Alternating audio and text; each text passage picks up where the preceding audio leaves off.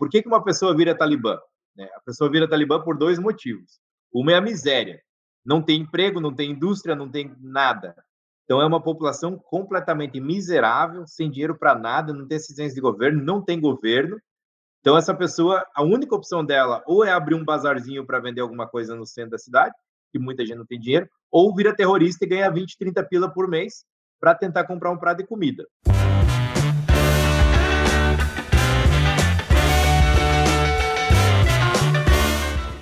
Senhoras e senhores, sem muita introdução, porque eu tenho um convidado internacional e está online nesse exato momento. Estou falando com um fuzileiro da Marinha, Alexandre Daniel. É um cara que já lutou na guerra do Iraque e do nosso querido e é, tema atual Afeganistão. Sim, em vez de trazer um jornalista para falar coisas, ah, eu acho que é aquilo, eu acho que aquilo, embora seja programa achismos, vamos fazer um achismos com um cara que de fato esteve lá, entende muito mais do que meia dúzia de cara que tá falando coisa. A galera na, na internet, agora todo mundo sabe do Afeganistão. Vamos falar com um cara que manja de tudo isso. Alexandre, você tá em Portland, né, Alexandre? Isso, estou aqui na querida Portland, Oregon, uma cidade é, conhecida como a cidade mais esquisita dos Estados Unidos. Estamos Sim. aqui. É a cidade que a gente estava falando antes de começar que as leis aí é tudo diferente, né? O cara pode, o cara pode usar heroína, não é um negócio assim que você estava falando? É, foi aprovado no passado, a pessoa pode andar no bolso com uma heroínazinha, uma cocaínazinha, um, até o cogumelo foi aprovado e pode também andar pelado na rua, não tem problema nenhum. Pode usar droga e andar pelado. Olha a combinação. É uma combinação heroína com, com nudez. É uma combinação perfeita para um soldado hoje estar morando para lembrar das loucuras que é viver uma guerra. E a primeira pergunta que eu te faço é, só me conta mais ou menos assim para o pessoal entender assim, como que um brasileiro eu tô olhando aqui, quando falaram assim, o meu achismo falou, vou entrevistar um soldado, eu já imaginei um cara que não ia sorrir. Já imaginei um cara uhum. careca, nervoso, socando o computador. Eu vejo um cara sorridente, feliz. Como que você foi parar numa guerra? Na, no caso, algumas guerras. Me explica aí. Então, Maurício, eu acho que a pergunta que o pessoal mais me manda nas redes sociais, é, acho que o, o, público que mais me escreve do Brasil é o pessoal de 13 a 16 anos. A galera do Call of Duty. É, exatamente. Joga videogame de guerra. Cara, eu quero entrar também. Como é que eu faço? Eu digo, olha, primeira coisa, eu incentivo eles todos a estudar muito, aprender muito inglês, porque precisa ter inglês fluente e tem que ter o green card. O green card, eu não sou especialista em imigração, muita gente pede para mim, né? Como é que eu consigo? Dá um Google lá, como conseguir green card, tem várias opções. A minha opção, eu vim como visto de turista para ficar um ano, Uh, fiquei além do visto, porque eu não consegui aprender inglês e ficar rico em um ano, que é ilusão. E aí eu consegui, eh, na época eu conheci minha ex-mulher, uma americana de Idaho, né? A gente casou, consegui meu green card através do casamento com a americana. Quando eu fui conhecer a família dela em Idaho, lá na parte mais rural possível, o pai dela virou um dos meus ídolos. O cara é, é veterano da Guerra do Vietnã, ex-fuzileiro naval, né? E aí eu, naquele tempo, eu fui trabalhar naquela região e eu era o único estrangeiro, eles tinham dificuldade de entender meu sotaque. E na empresa que eu estava trabalhando, todos os meus chefes eram ex-militares ou veteranos de guerra. E aí que ele começou a me contar, sendo meu mentor, dizendo, Alex, ó, um assim, eu não gosto quando imigrante vem para os Estados Unidos, o que o americano não gosta é quando imigrante vem, suga, suga, ganha dinheiro e volta para o seu país gastar tudo. Por que, que vocês não contribuem para a nossa comunidade? Por que, que o imigrante não vem e ajuda a gente? E aí eu, ele me incentivou, eu fui conhecer as, a questão militar, eu vi que as empresas americanas preferem contratar ex-policial, ex-militar. E aí eu fui no escritório de recrutamento com 23 anos na época. Né? Eu pensei, eu não conhecia fuzileiro naval, conhecia soldado do exército, marinha, marinheiro e força aérea aeronáutica. E aí eu, quando eu passei pela, pelo escritório da marinha, eu vi lá os caras meio gordinho, eu disse, pô, gordinho já sou, eu quero ficar um cara forte, né? Então não vou. Aí quando eu passei no exército, os caras lá meio sem dar moral, assim, também meio bagunçado, não quis entrar. Aí a Força Aérea só pode cidadão americano, com green card não pode. E aí eu vi lá os caras fortão, esse estereotipo que tu falou, fortão, careca, bravo. Sim. Aí eu disse, opa, eu quero ficar bem assim. Aí entrei, era Marines. Eu pensei, Marines, Marinha, aí eu descobri que não. E o Marines é a menor força militar americana, né? Eles são, são um braço da Navy, da, da Marinha, mas não são considerados marinheiros, são fuzileiro naval. Para você ter uma ideia, o exército americano tem mais de um milhão de soldados, a Força Aérea Americana mais de um milhão de soldados, a Marinha Americana mais de um milhão de marinheiros, Fuzileiro Naval são 150 mil. Então é 10 vezes menor que qualquer outra força militar e é a mais difícil de entrar. Claro, fora os grupos especiais, né? Que tem o, o Boina Verde, tem o Navy SEALs, que são grupos que tem mil pessoas apenas, mas o Marines foi bem difícil. Eu fiz todo o teste, o pessoal que está em casa pensa que só se fortinho da academia serve para entrar, né? Mas não. Primeiro é um teste escrito, chama SVEB, é uma prova gigante, muito longa, nem lembro se é mais de 500 perguntas, 400 de química, física, geografia, é tipo um Enem, né? Guerra. Você passou, fez é um tipo Enem um vestibularzão, aí. é. E aí eu passei, aí eu fui para o teste médico. Você fica num lugar chamado MAPS, fazem todos os tipos de exames médicos para ver se tu quebrou um osso, um braço, um dedo, uma mão, um pé, você já não entra, já é desqualificado. Se, aí você vai para o teste criminal. Se você ou tua família de primeiro grau, irmão, irmã, pai ou mãe, foi preso no Brasil, qualquer país, você não entra. Se você. Aí passei nesses testes. Aí vem o teste físico, que é a corrida, é a barra, é aquela coisa que a gente vê em filme. Mas ninguém vê que é muito mais do que só ser fortinho para entrar. Tem que ter cérebro, tem que ter a ficha limpa da família. Por quê? Até eu entendo hoje, porque senão pode ter favoritismo, né? O cara entra lá com o pai que foi preso, não sei por quê, aí ele pode querer dar um jeitinho para o pai ter uma, um alívio na vida, né? Claro, claro. Então, claro. É bem, bem. É bem rigoroso. E, e, e, só para uhum. entender assim, é, é, acho que há muita dúvida entre qual a diferença entre um fuzileiro, né, e um soldado assim. Qual que é a grande diferença? O que que é? Ah, é, é. Você, eu fui ofendido várias vezes essa semana passada, assim, no bom sentido. Os caras, o soldado do exército. Eu, Nossa, não, não, não sou soldado do exército, não. Eu, o, a, a, gente é um pouco mais rigor... O nosso treinamento fuzileiro naval é mais rigoroso. A gente aprende ar terra e água. O exército aprende só a terra, parte da terra. Né? E quando você tem um combate, o pessoal gosta no Brasil de jogar aquele jogo War, né? Aquele jogo de tabuleiro. Quando você tem uma guerra, uh, por exemplo, Iraque e Afeganistão, quando deu a guerra, primeiro que vai é o, os Marines, os fuzileiros naval. Vão lá brigar, pá, pá, pá, pá, ganhou território. Aí chama o exército. O exército é um grupo de suporte. Eles vão lá construir a base, construir o refeitório, construir o lugar para dormir e tal, enquanto os, os Marines fuzileiros fazem a segurança e fazem as patrulhas. Claro, tem o, o, as Boinas Verdes, a, a, Força Especial do Exército, que ajuda em missões específicas. Mas o Exército em si, americano, ele serve como suporte. O tanto que vários filmes eu vejo traduzido para português errado. Os caras falam soldado e era fuzileiro, falam exército e seria fuzileiro naval né? Porque e, e até a Força Aérea é vista erroneamente em filmes e, e, nas entrevistas que eu vejo no Brasil. A Força Aérea Americana ela não é uma força de combate. O verdadeiro uh, caça de combate, piloto de combate, como o filme Top Gun do Tom Cruise, o Tom Cruise era marinheiro. Se você vê o filme de novo, ele e o Maverick, eles eram marinheiro. A Marinha é o que tem os caças de combate, não a Força Aérea. A Força Aérea é só logística. Ele leva um grupo A ao grupo B, grupo C ao grupo D. Só logística. Então, é um avião pessoal... que leva o presidente, né? É, uh, tem a Força Aérea 1, né? É Isso, é o, exatamente. Mas agora no Afeganistão a Força Aérea está bem ativa, porque eles são logística. Eles fazem o resgate pelo C-17, né? Sim. E a Marinha já não. A Marinha tem o caça, o piloto de, de, de combate mesmo, atira míssil. Quer dizer, quer dizer, quando você estava lá com o seu sogro e você ficou interessado em conhecer esse universo mais militarizado americano, até para você uh, uh, mudar aí sua, sua, sua vida tal, você já sabia que o fuzileiro era o cara que entraria na guerra primeiro ou você descobriu quando você estava dentro da guerra? Falando, puta que pariu, vou ter que ir lá. Puta merda. Então, foi engraçado que a minha sogra, ela não, não gostava do fato que o marido dela era veterano do Vietnã, né? Ela chegou para mim e falou, Alex, se for entrar, entra lá, você fala português, espanhol, tu vai conseguir um, pega um trabalho administrativo, não vai para esse negócio de guerra não. Eu falei, não, pode deixar que eu tô com medo também, eu, eu morri de medo. E quando eu entrei, eu pensei, fui nessa, né? Quando eu assinei meu contrato, que para ser militar está sendo um contrato de quatro ou cinco anos, o cara pediu que trabalho eu queria. E eu disse, eu não sei que trabalho eu quero. Então vai como contrato aberto e a gente vai decidir lá, baseado nas suas habilidades, o que tu vai. Provavelmente tu vai virar intérprete de uma embaixada falando português e espanhol. Pensei, opa, beleza, né? Não vou pegar guerra nenhuma. Porque naquela época estava em duas guerras. Quando eu fui para o bootcamp, que é o treino básico, os caras fazem praticamente uma lavagem cerebral. São 12, 13 semanas, cara lá te inspiram. É igual aquele filme Nascido para Matar, vocês lembram dos anos 80, Sim, anos 90? Claro.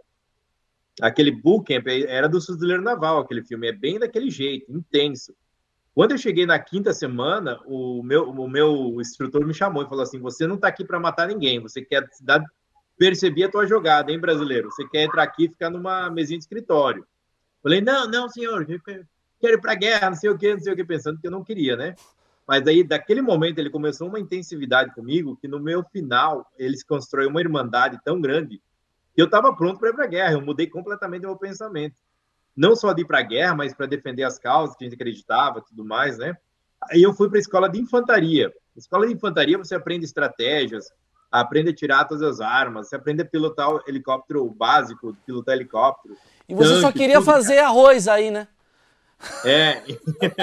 e aí tu se empolga. Tu se empolga, tu cria amigos, família, e aí tu diz, pô, eu não vou deixar meu irmão ir para a guerra sozinho. Mas até aquele momento ninguém vai para a guerra porque aí depende do trabalho. Eles me mandaram para a escola de engenharia, eu virei engenheiro militar, pensei, ah, agora está tranquilo. Ah, mas quando eu fui para o meu pelotão, eles chamaram quem quer se voluntariar para ir para a guerra. Esse grupo tem que ir 33 pessoas para a guerra. Eu levantei a mão na hora, eu me voluntariei. Entendeu? Você não é obrigado a ir para a guerra nos Estados Unidos. Ah, você Nunca. não é obrigado, né? Tipo, não. Porque aqui, acho que no ah, achismos. Eu acho que aqui no Brasil sei lá, se você tá no exército, você tá no front, caso tenha uma guerra, ou não? não? Então, eu não sei como é no Brasil, mas aqui, depois do Vietnã, que é onde obrigaram muita gente a ir pra guerra, mudou as leis, né? Mudou as leis para não ter aquilo de a pessoa ser obrigada. Se você leva uma pessoa obrigada para guerra, ela pode ser um mau soldado, um mau fuzileiro. Claro, claro. Então, tem não, não vou, não vou. Não. o cara fica lá. Né? Eu tinha, eu tinha um amigo meu que estava indo através de um processo de divórcio. Ele não tinha mente para ir para uma guerra, ele estava focado no divórcio dele. Um outro colega meu estava brigando pela guarda dos filhos, então não tinha condições Mas, Alexandre, você não parou para pensar que talvez o seu sogro quisesse te matar? É, pode ser, né? Pensando bem, vou jogar esse guri lá para. E tem muita historinha do Brasil que eu não gosto, dizem, ah, latino e negro vai para vai a guerra primeiro, vai brigar primeiro. Não existe nada disso.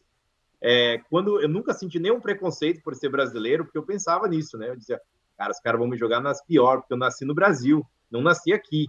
Nunca teve isso. É, foi muito legal, me tratavam sempre igual para igual, tive chance de promoção como todo mundo. Mas você é, era o único estrangeiro de, de, desse pelotão? Não. Tinha pessoas nascidas na China, na Coreia, tem muito imigrante nos Estados Unidos, muito mexicano, né, muito latino, segunda, terceira ah, geração. É, eu conheci outros brasileiros, acho que o total são 11 brasileiros que serviram entre fuzileiro naval, exército e marinha, que eu conheci até hoje, né? Pô, que legal. então, nascidos no Brasil e naturalizados. Só que uma das coisas, não, não é uma coisa de orgulho, mas eu sou o único brasileiro que eu sei foi ferido em combate. Os outros não foram feridos, não. Vamos falar disso, vamos lá. É, a sua primeira guerra, você foi a guerra do Afeganistão e você foi na primeira guerra, foi a guerra do Iraque, foi isso, né? Então, quando eu fui, eu não gosto de chamar guerra do Iraque, porque eu fui ali em 2009, 2010, já estava pacificado, tinha alguns grupos pequenos, tinha uma guerrinha com o norte do Iraque, mas não era nada demais. Eu fui lá porque o meu grupo era chamado Civil Affairs, que seria diplomacia militar. Nós tínhamos uma verba para construir escolas, clínicas pós-artesianos para ajudar as cidades do Oriente Médio que estavam com esse problema de terrorismo. Então eu fui lá para aprovar alguns projetos, conheci algumas regiões da região de Fallujah, onde foi um combate ferrado em 2003, 2004, mas em 2009 já estava completamente pacificado e o iraquiano é completamente diferente do afegão. O iraquiano, ele não tem código de ética. Ele, se você vai lá e fala, ó, vou construir 10 postos artesianos na tua cidade, vou construir clínica, escola, o cara diz assim, sou todo teu. Faça o que você quiser, estamos juntos. O afegão não. O afegão é diferente. Você faz tudo isso para ele e ainda assim o medo dele do Talibã era muito forte. O medo dele do povo afegão estava assim dentro da alma e do coração dele. Ele estava, ó, você vai me ajudar, eu quero a escola, eu quero a clínica, eu quero o posto, mas o, o Talibã pode me matar. E no Iraque não tinha esse sentimento. Então no Iraque foi muito mais fácil e eu considero que não foi exatamente uma guerra que eu fui no Iraque. Foi então, já no momento então ótimo, porque a gente vai falar do assunto do momento, que é o Afeganistão. Você lutou no Afeganistão quando? 2010, 2011 foi o momento mais. O que foi o Iraque em 2003, 2004 foi o Afeganistão em 2010, 2011. Então, quando eu cheguei lá, era o momento mais quente da guerra, hot, que eles chamam, né? Eu fui para a região sul, que Cabul, eu até acho engraçado, eles falam falam de Cabul, Cabul sempre foi a região mais pacífica do, do Afeganistão, porque é uma cidade grande, uma cidade internacional, tem universidades, tem internet. O resto do Afeganistão não tem nada. Não tinha luz, não tinha água, não tinha nada. Então, quando eu vejo as imagens de Cabul, para mim, eu penso, pô, ainda Cabul é legal, né? Cabul é bacana. Ah, é... isso é interessante. Quer dizer, quando a gente vê Cabul, a gente fala, olha só, o jornalista. Ali é um lugar, ali é, é o Rio de Janeiro, pô. O cara tá no Ibis de Cabul. Entendi. É. Cabu, Cabu é, é um lugar onde dá para fazer uma reportagem, seria isso, né? Dá, exato. E é isso que me preocupa. As imagens não estão chegando do resto do Afeganistão, porque não vai ter nenhum jornalista maluco que vai entrar lá no sul do Afeganistão, ou vai entrar em Kandahar, em Herat, que são as cidades mais uh, interioranas do Afeganistão. Cabu é super tranquilo, ainda tem muitas tropas internacionais, a segurança não está ruim, né? Mas o resto do país é a minha preocupação. Por quê? Qual é o motivo, agora que muita gente não sabe, né? Qual é o motivo que os Estados Unidos foi para o Afeganistão? Quando houve ataque às Torres Gêmeas e foi descoberto tudo aquilo, o Afeganistão era o centro de treinamento e recrutamento do Al-Qaeda, Talibã e outros vários grupos terroristas menores. Então, o objetivo de entrar no Afeganistão era de acabar com o parquinho de diversão de terrorista. Então, é isso que foi o motivo da guerra. Entramos lá, fizemos isso, tentamos ganhar a população local com projetos de por quê? Por que, que uma pessoa vira talibã? Né? A pessoa vira talibã por dois motivos. Uma é a miséria. Não tem emprego, não tem indústria, não tem nada. Então é uma população completamente miserável, sem dinheiro para nada, não tem assistência de governo, não tem governo. Então essa pessoa, a única opção dela ou é abrir um bazarzinho para vender alguma coisa no centro da cidade, que muita gente não tem dinheiro, ou vira terrorista e ganha 20, 30 pila por mês para tentar comprar um prato de comida. Essa é a opção número um de alguém virar terrorista. Opção número dois, que eu vi, que eu fiquei chocado, quando a gente recrutava as pessoas para o exército afegão, a, tem muita disputa, muita briga familiar, é uma coisa muito barbárica lá no, no Afeganistão. Aí eu chamava o Muhammad para virar soldado afegão, o cara era bom, tudo mais. Aí a família C não gostava da família do Muhammad, porque teve uma intriga 100 anos atrás por causa de uma divisão de terra, ou porque um matou a galinha do outro, algo assim. Aí a família C mandava o filho para o Talibã. Eles pensavam assim: eu vou mandar meu filho para o Talibã só para ele encontrar com o Mohammed e fazer uma briga familiar lá na guerra do Talibã. Caramba! Então, então esse era o segundo motivo que nunca não tinha como acabar. Então o que a gente está falando, na verdade, é meio, obviamente, em proporções muito menores, mas é meio parecido com uma guerra do tráfico aqui no Brasil, né? Que o cara ele se torna Ex uma molecadinha se torna traficante. Então você deve ter visto no seu combate. Eu vou, eu vou chegar nos detalhes da guerra mais adiante, mas você deve ter visto muita criança com fuzil, provavelmente, né? Sim, normal, normal. As crianças. Aí tem, tem tribos, eu não chamo. No Iraque, eu chamo de cidades e bairros, porque o Iraque ainda tinha uma consciência melhor de, de geografia. Agora, o Afeganistão falava em cidade, bairro, eles não sabiam o que nós estávamos falando. Para eles é etnia e tribo. É um lugar tribal. Né? Onde eu estava era Pashto e Dari, duas etnias complexas. E o que nós estávamos tentando fazer era juntar todo mundo e criar o Afeganistão. No povo barbárico, lá da região do interior do Afeganistão, que é 80% do país, a palavra Afeganistão para eles quase não existe. A gente começou a falar de Afeganistão há 20 anos atrás. Para eles, é, a tribo deles é o país deles. Entendeu? Ah, Se é... Quer dizer, não tem, não tem essa. Eles não têm uma visão patriota da coisa. Não, não tem. E outra, para eles esse negócio de Paquistão, Tajiquistão, Irã, para eles não existe fronteira. Eles não conseguem entender como que um homem do Ocidente chega lá e fala, ó, a partir desse terreno aqui é Irã, a partir daqui é Iraque, a partir daqui é China. Eles não entendem isso. Ô Alexandre, obviamente Entendeu? eu não entendo do assunto, você estava lá, muita gente pode estar me criticando aqui, mas deixa eu tentar, pelo meu achismo, entender que essa galera seria medieval, se diria isso, assim, é uma galera medieval que está lá, uma galera tipo primitivaça, assim, sem acesso a absolutamente nada. Eu conversei com o sargento Roberto da, da, da Amazônia. E eu conversei com ele sobre isso. Eu pedi, Roberto, me explica na Amazônia, para nós, para mim conseguir explicar para o brasileiro. Se eu for numa aldeia, aquelas aldeias que o Globo Repórter mostra lá no, né, que nunca viram população e falar assim: vocês vão lutar pelo Brasil. Aqui está a bandeira e esse é o hino. Memoriza o hino e é isso aqui que vocês vão lutar. e se você consegue fazer que essas aldeias da Amazônia lutem pelo Brasil ou pelo estado de, de, de, da Amazonas, ele, cara, eles não têm nem ideia o que é Brasil, não têm nem ideia o que é Amazonas. É a mesma coisa. É um, uma população tribal igual das tribos da Amazônia. Jamais os índios da Amazônia lutariam pelo Brasil. Eles lutam pela sua própria tribo.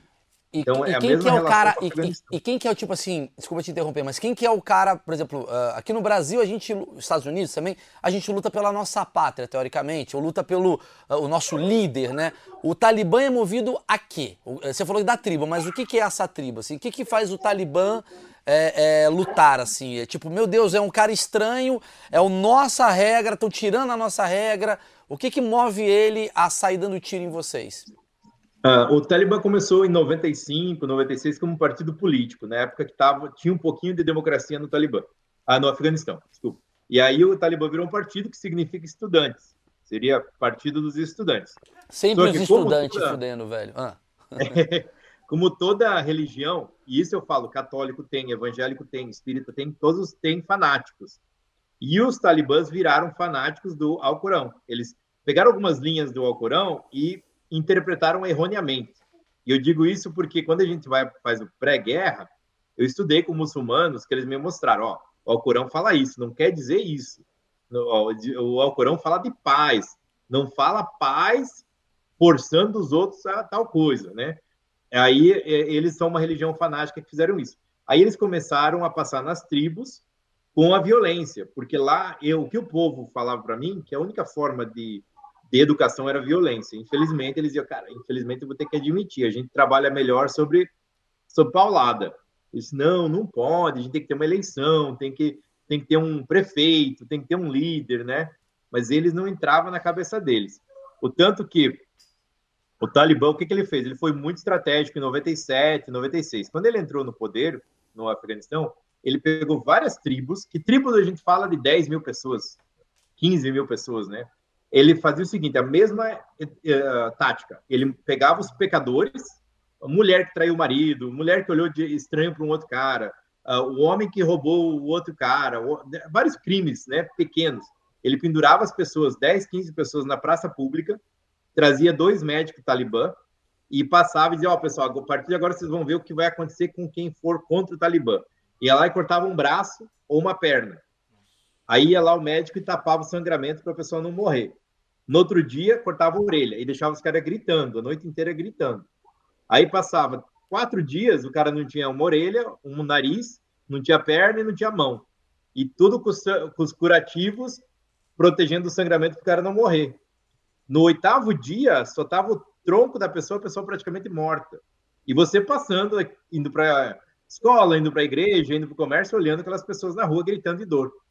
Então imagina você vendo isso de 96 a 2001. Você criaria medo de uma força dessa. Por isso que essas imagens das, dos afegões tentando se pendurar no avião, para mim não foi surpresa nenhuma. Eu, particularmente, se eu estivesse na, na, pele deles, eu ia mil vezes preferir morrer grudado na, na asa do avião do que morrer pelo Talibã. Pessoal, só para avisar, eu tive cortei um pouquinho aqui porque deu problema no fone e aí é, ele pegou o fone da filha. Então não vem com o negócio de flamenguista que ele volta para cá só para voltar para uma guerra. Ele vai querer uma guerra que não precisa. ô, ô, Alexandre, vamos lá. É... O povo talibã, você acha que ele, na sua totalidade, você diz assim, maioria, 90%, é a favor ou contra o regime talibã? O que, que você vê? Não, eles são completamente contra. Eles odeiam o Talibã, mas eu comparo muito com o Rio de Janeiro e São Paulo. Né? Será que o povo do Rio e São Paulo ama e adora o PCC e o Comando Vermelho? Por que, que o povo Rio e São Paulo não se revolta e todo mundo vai contra o PCC e o Comando Vermelho? Uhum. Pelo medo.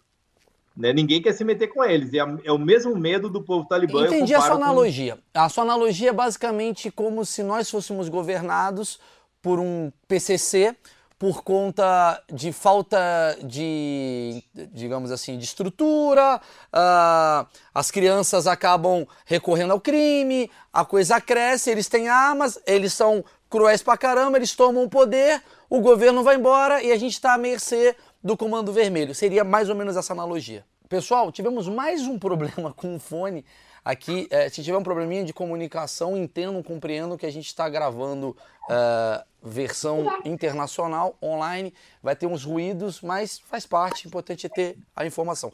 Então, é isso que eu falei da analogia, né, Alexandre? A galera do Comando Vermelho tomou o poder e a galera tem medo desse pessoal do Talibã. Seria isso mais ou menos que está acontecendo lá. Vou tentar explicar para o pessoal entender. Digamos que numa favela no Rio de Janeiro, não é assim, hein?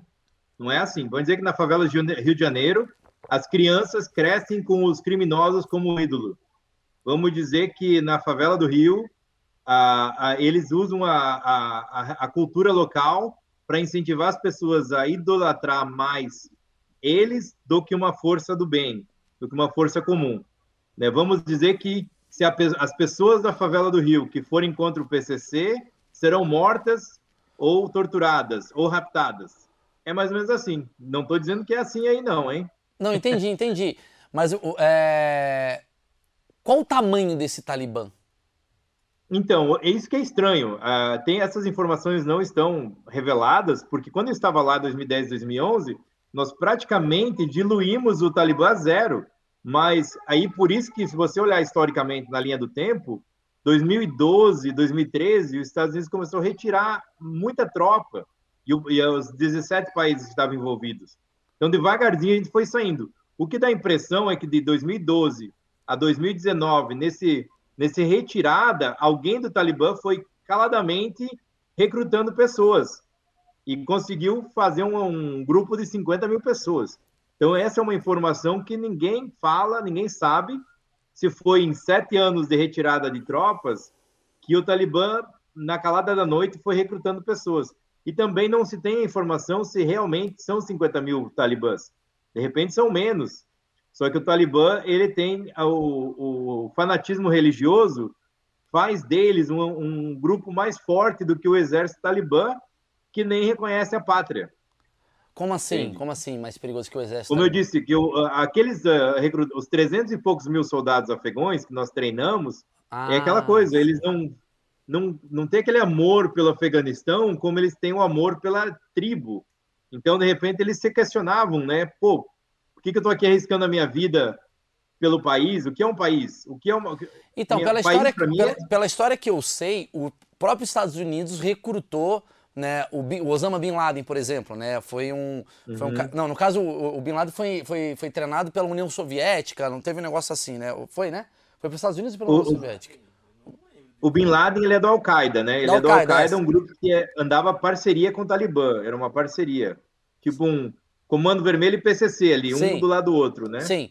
O, a Al-Qaeda, uh, no caso, foi financiada pelos Estados Unidos no passado, não foi um negócio assim? Exatamente, para derrubar outros grupos terroristas do passado exatamente, e aí Al-Qaeda. Exato, agora lembrei, exatamente. Ele foi financiado pelos Estados e Unidos. É por isso que eu tenho um pouco de medo. Agora a imprensa está falando do Massoud, que é o filho de um dos líderes que derrubou o Talibã no passado. O filho dele resolveu formar a Aliança do Norte.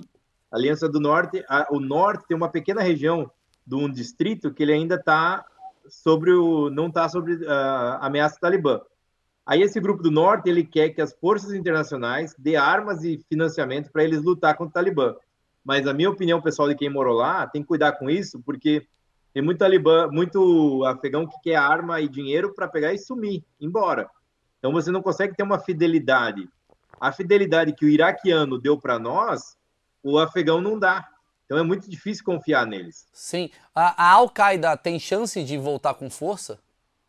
eu acho que vai ter, inclusive, ISIS, Al-Qaeda, todos esses grupos têm chance, porque agora o parquinho de diversão terrorista está aberto, né? Está aberto, campos de treinamento, armamento. O pessoal tem falado muito das armas que ficou para trás, né? Que os Estados Unidos deixou para o exército afegão e eles entregaram ao Talibã.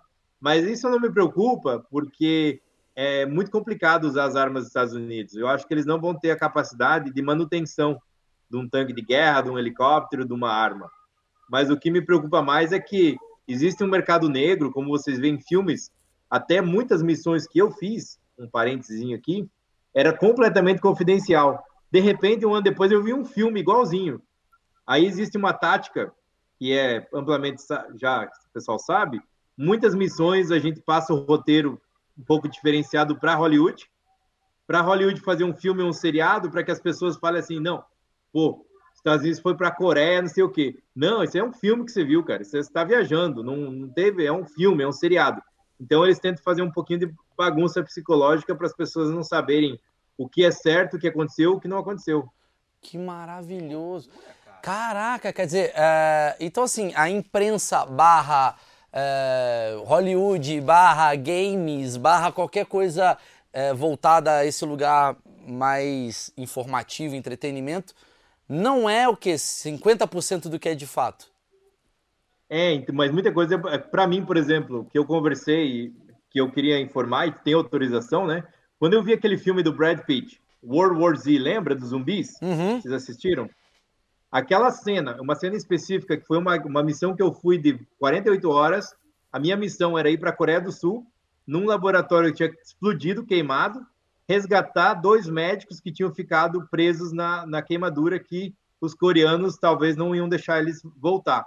A gente chegou lá chovendo. Na... Quando eu vi aquela cena do filme, eu disse: caralho, é igualzinho que a gente fez. Um laboratório que queimou com experimentos que nós não tínhamos nem ideia do que estava acontecendo resgatar dois médicos americanos na chuva, muito igual. Eu disse, caramba, agora se alguém trouxer isso à tona, os caras vão dizer, não, cara, você tá falando da cena do filme World War Z, não tem nada a ver, isso aí não é real. Cara, eu tô é impressionado é como é a sua vida. Como é que é comprar pão depois disso tudo? O cara foi lá. Não. Porra, que merda. A vida do, a pandemia do cara é mó bucólica. Ele, porra, o cara tava matando um, um cara na Coreia. Mas deixa eu te falar, vamos lá, voltando à a, a, a, questão do que a gente estava falando do, do, do Afeganistão aí. Tá. Nesse momento, o que, que a gente viu? Que o Biden foi lá, retirou as tropas, tá tendo uma discussão política, foi o Trump que teve a iniciativa, que o Biden depois foi lá e retirou todas tal. O que, que você tá vendo lá agora, assim? Como é que o, o, o, Pelo que eu entendi, o meu achismo diz que tá uma coisa meio tipo, agora te vira aí Afeganistão. É isso? Uhum. Ou tá tendo um levante do tipo, vamos lá ajudar de novo? Porque foram algumas tropas para lá, mas eu não sei se o suficiente para voltar a ser o que era? Como é que está a situação?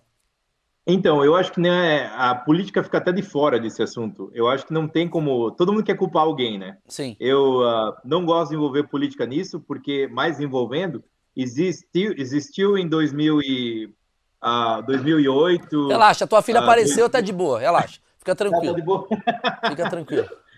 É, aí, foi 2018, 2017, teve um. Foi, trouxeram para Congresso americano uma votação que a única solução do Afeganistão era montar duas bases militares fixas. E os Estados Unidos já tem duas, várias bases fixas na Coreia, na Alemanha, uh, vários países têm, né? A Itália, que tem uma, uma base também. E aí o Congresso reprovou, disse, não, o Talibã já foi contido, já tem 200 mil soldados, na época pegões, o governo está tranquilo, não precisa, é uma verba que a gente não pode deslocar para mais base militar. E a opinião pública e a imprensa foi totalmente contra. Meu Deus, o livre, esse, pensamento de invasão de países dos Estados Unidos, não sei o que, não sei o que, o americano precisa parar que pronto, reprovou, não tem base militar. Sem base militar, a autoestima e a coragem do exército afegão foi lá embaixo. Entendeu? Que era quem nós estava lá segurando a mão deles para segurar o país. Aí o que aconteceu? Aí automaticamente aconteceu isso em 2017, 2018. O Talibã viu, opa, agora é a nossa chance. Né? Aí começou a retomar o recrutamento, chegou agora, aconteceu isso. A opinião pública americana era muito forte para retirar as tropas e ser, ir contra a guerra. Foi esse um dos discursos que o Biden ganhou a eleição. O americano em si, normal, que vai para o trabalho todo dia, que não acompanha de perto, ele queria trazer as tropas para casa, parar de gastar dinheiro do país no Afeganistão. Ele não via mais a necessidade, porque não havia ataque do Talibã há sete anos, sete, oito anos sem ter um ataque talibã. Então eles. Aí o Biden foi lá, ouviu a opinião pública, né? E retirou as tropas, terminou de retirar. Então, é, realmente foi isso que aconteceu. Foi uma falha de, do Congresso americano em 2017, 2018, e foi uma falha de ouvir a opinião pública. Mas aí você fala, é falha? Será que todo político não deveria ouvir a opinião pública? Claro, claro. É, é, é, agora é fácil falar o erro, tal, não sei o quê. Eu não quero discutir política porque nesse caso, ainda mais de uma política. Eu vejo a galera do Twitter falando da política americana, falando, bicho, a gente não sabe nem na nossa, velho. A galera tá mal, o cara não sabe é. nem de Vitória, que às vezes o cara nasceu lá. Mas assim, uh, você me disse que vocês treinaram o exército uh, afegão, né? De alguma maneira ali vocês tiveram ajuda. Por que, que o Talibã com seus poucos soldados, né, os seus 50 mil, dão um pau nessa galera toda. Embora tenha essa coisa da, do patriotismo que não existe ali, igual você falou, mas a arma, a crueldade, o que que faz essa tribo ser tão forte perante algo que foi treinado por vocês? Eu acho que teve algumas coisas que nós não soubemos ensinar e não saberíamos. Como que você ensina uma pessoa a ter coragem? Como que você ensina a autoestima? Como que você ensina o patriotismo? Acho que são três perguntas que nem americano, nem país do mundo sabe responder. Como ensinar essas três coisas? A gente ensinou a parte tática, o tiro, a parte física, mas faltou ensinar o resto é a parte psicológica, né? De, de dizer, não, cara, vocês podem ir contra o Talibã sim. Né? Mas eu mesmo, eu confesso para ti que eu morria de medo de ser capturado pelo Talibã. Dizia, caralho, prefiro morrer. Eu disse assim: eu pego minha pistola e me dou um tiro na cabeça, mas eu não vou ser capturado pelo Talibã. Porque o Talibã ele faz horrores com a pessoa, ele não deixa você morrer, ele tortura, tortura vivo. Então, na minha cabeça na guerra, eu pensava, cara, se der uma merda aqui, eu vou pegar minha pistola e vou me dar um tiro na cabeça. Então eu consigo entender esse medo deles, porque o Talibã não tem alma e coração, eles não matam, eles não matam, eles torturam até a morte, é a pior morte. O que, que você preferia, Maurício? Você prefere morrer de morte matada ou prefere morrer torturado? Eu preferia comer aqui, ficar tranquilo no Bob's. Mas vamos lá, eu quero falar dessa questão da guerra, que agora acho que agora é, eu entendi o contexto. Uh, vou, vou, pular Iraque, eu vou direto para o Afeganistão no sentido. Primeira dúvida que eu tenho, a gente vai falar dessa guerra no Afeganistão, você foi ferido, eu quero entender como é que foi isso. Mas eu queria saber como é que você vai para uma guerra? Você vai de TAM? Você vai de um avião, te leva? Como é que é? É, é você vai junto com os passageiros, batendo papo? Olá, comissária, com licença. Como é que é? Que é um avião pica que vai, Não. que traz? Como é que funciona? Primeiro que é, pessoas não sabem que a gente tem uma, um pre-deployment, em inglês seria pré-guerra. A gente passa meses treinando. Eu fui no, no deserto de 29 Palms, é uma cidade na Califórnia. Era muito calor, um calor próximo do, do Oriente Médio.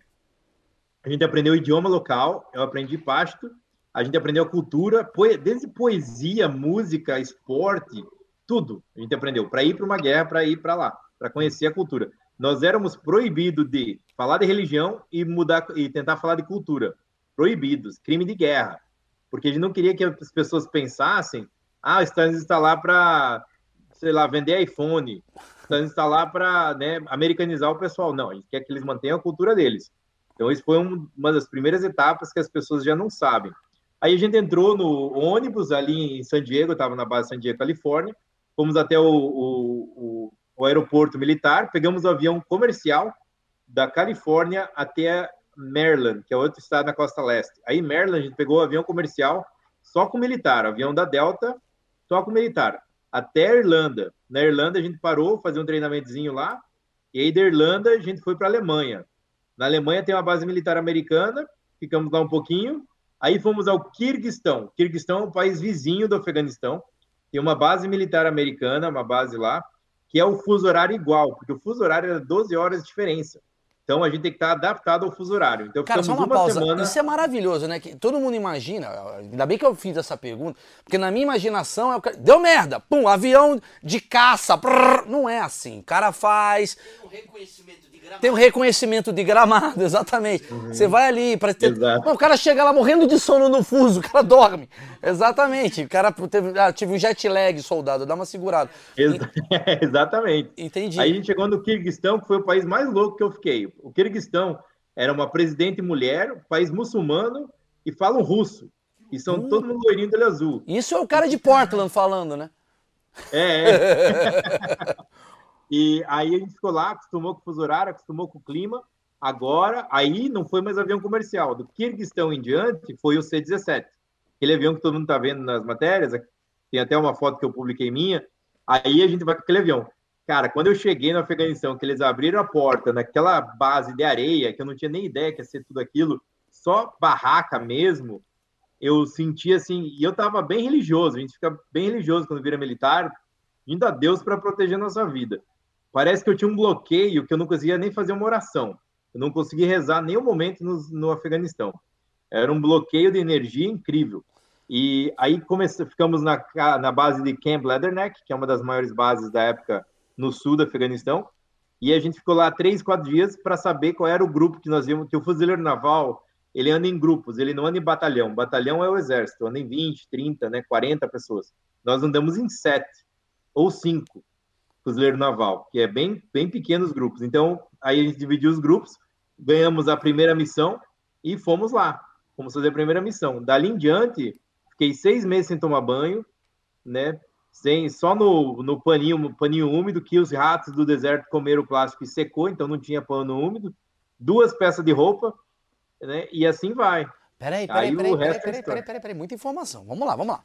Tu chegou lá, uh, a, a primeira pergunta é, o caminho para você ir, bate um negócio de puta que me pariu. Que merda que eu fiz. É. Né? Primeira coisa. Dá, né? Dá, com certeza. Desde o treino básico, né? Do treino básico eu sei, puta que merda que eu tô fazendo, cara. Por que, que eu não fiquei quieto, né? Sim. Mas tá lá, você morre de medo, porque o treinamento nosso pré-guerra, ele mostra que, ah, ó, as tropas estão morrendo porque elas pisam em mina terrestre. As minas terrestres, o detector de metal não acha, porque o, o Talibã aprendeu a fazer de plástico. Então não tem como saber. Eu, puta merda, cara, vou pisar numa bomba, vou morrer. Porque o tiro não é o problema, o problema é morrer numa, pisar numa bomba, né? Sim, porque então, o tiro é... você teoricamente está especializado a se esconder, aquela coisa toda. Agora é uma. Não, área... E a arma deles, ah. a, a, o AK-47, até vejo o pessoal no Brasil jogando videogame, adora a AK-47, é a pior arma para mim no sentido de precisão de tiro. É, mas ela é a melhor arma para durabilidade. E até tem que entender: o, o bandido tem AK-47, que não precisa limpar toda hora. Se pegar uma areia, uma água, não para de atirar mas a precisão é ruim. A cada 10 tiros eles acertam um. Então era tranquilo, o problema era a bomba terrestre. Caramba, tá. Aí você chegou lá no Kirguistão, aí tal. A partir do momento que você entra no Afeganistão, tem um cara ali que é um capitão que te dá uma, uma orientação, é isso? Ele que te passa essa missão? Não, a gente tinha um major do nosso grupo, né? Éramos 33 fuzileiros navais e um major, e ele passou as missões para os líderes dos grupos, e aí a gente se dividiu. A gente ganhava uma missão por por tempo, por vez. Você sabe por quê? Hum. Por que, que a gente ganha uma missão por vez e não todas as missões de uma vez só? Não. Caso a gente seja raptado, a gente não tem informação para passar para o Talibã. Ah, entendeu? Olha que doido, cara. Então, cara, não, cara, não é um videogame, né? O cara, ah, mataram não. o cara. Não, você sabe, missão. Mas é tipo o quê? Missão 1 é o quê? Qual que foi a curiosidade? Não, por assim? exemplo, eu fui para um estado que a minha missão era o quê? Como aquele estado era onde estavam recrutando muito Talibã, por causa da miséria era ajudar com projetos para as pessoas abrirem empresas, uh, terem comércio e, quem sabe, indústria para poder parar de entrar no Talibã, pela questão social. Aí a gente, quando a gente começou a fazer isso, a gente tinha um projeto chamado microcrédito. Por quê? No, no islamismo, é pecado cobrar juro. É pecado emprestar dinheiro. Então, o que, que nós fizemos? Nós dava o dinheiro. Dava uma média de 3 mil dólares se alguém tivesse um plano de negócios. Aí o que acontece? Automaticamente, por a gente fazer isso, a gente vira um, tá, um alvo do Talibã. O Talibã vê, puta merda, esses caras aí vão, vão fechar meu, a minha. Recrutamento. Minha fonte de, de recrutamento. De recrutamento. Aí a gente começou a receber ataques semanais. Onde a gente ia, estava recebendo ataque. Que tipo de ataque você recebia? Ah, às vezes estava andando no bazar, começa a vir tiro. Tem que pegar cobertura, né, achar onde é que tá o cara, aí cheio de população civil, que você não pode matar o civil, então tem que caçar o cara. Mas aí a nossa sorte é que ele tem o AK-47, que é uma arma que não é muito boa. Sim. Então a gente consegue achar o cara, né? Ou então, assim, recebemos uma informação que a gente levou um posto de artesiano para tal família. Ó, tal família a gente não vê faz três dias. A gente vai lá, foi quando eu fui na minha primeira missão. A minha missão era ver por que, que a família tal tinha sumido. Quando eu cheguei lá, aquelas casinhas de areia, a gente faz, fala, limpa a casa, clear the house. Aí nós entramos no grupo de quatro fuzileiros. Quando eu entrei para a direita e entrei para a esquerda, que era o meu lado, eu vi um cara segurando a K-47 com o olho amarelo de ópio, né? Que eles fazem droga com ópio. E eu identifiquei automaticamente que o cara queria matar a gente, né? Então, foi assim, cinco segundos eu olhando para ele e foi a minha primeira vítima, né? Que eu, aí eu tive a sorte de atirar primeiro, porque eu também fiquei com medo, né? E como consegui atirar nele. Quando eu atirei, eu atirei 32 vezes, que é, não pode, você tem que atirar no máximo cinco vezes. Só que eu fui perdoado pela justiça de guerra porque era meu primeiro combate. Eu fiquei nervoso. Então, quando eu fiquei nervoso, eu descarreguei toda a munição que eu tinha. Foi a primeira pessoa que você matou assim na sua vida? Sim, foi a primeira. E como é que e é? esse é o cara que eu tenho sonho. Eu Ah. sonho com ele toda vez que eu não tomo remédio para dormir, eu sonho com ele. Eu consigo ver no meu sonho o suor escorrendo, eu sinto o cheiro dele no meu sonho. Eu não consigo há 10 anos esquecer essa cena, que foi o primeiro combate que eu entrei no Afeganistão. E na- Foi na minha e- primeira semana. E na hora que você faz isso, como, como é que é pra você? Porque você era um cara que só queria aprender inglês. E de repente você. Caraca, eu tô dentro do Call of Duty aqui fazendo coisa e tal. O que que passa espiritualmente, psicologicamente? Eu entendi a, a questão do sono, mas assim que acaba, matei um cara. Não, eu entrei, entrei em choque, né? Eu entrei em choque, aí vi meus colegas, viram, né, que eu tinha pego ele, aí acharam o corpo da família, o cara tinha matado cinco membros da família, acharam eles lá, aí me deram água e tal, sentei, comecei a pensar, disse, caralho, eu, eu fiquei com medo, putz, os caras vão achar que eu matei sem querer. Eles, não, o cara tava com a arma pronta para te, te matar, se você não matar ele, ele te mata. Aí eu fiquei assim uns 15, 20 minutos, né, me tranquilizando, eles falaram, Daniel, vamos lá, cara, só tem nós quatro, agora nós temos que carregar os corpos no, no carro. Uma coisa que filme de guerra não mostra, filme de guerra e o videogame mostra os caras matando, mas a gente não pode deixar o corpo do morto, inimigo, lá jogado, que vira um problema sanitário. Você tem que enterrar o corpo. Então aí, o que, que eu tive que fazer? Levantar do meu choque, pegar o body bag, que é a, a sacola do morto, Aí, como eu tirei muito nele, saiu coisas para fora, eu tive que pegar. A gente faz um curso funeral antes de ir para uma guerra, né? Um básico de funeral. A gente tem que costurar tripa, o que saiu para fora dele, botar, limpar ele, botar no body bag, pegar o corpo, botar no carro, pegar a família, mesma coisa.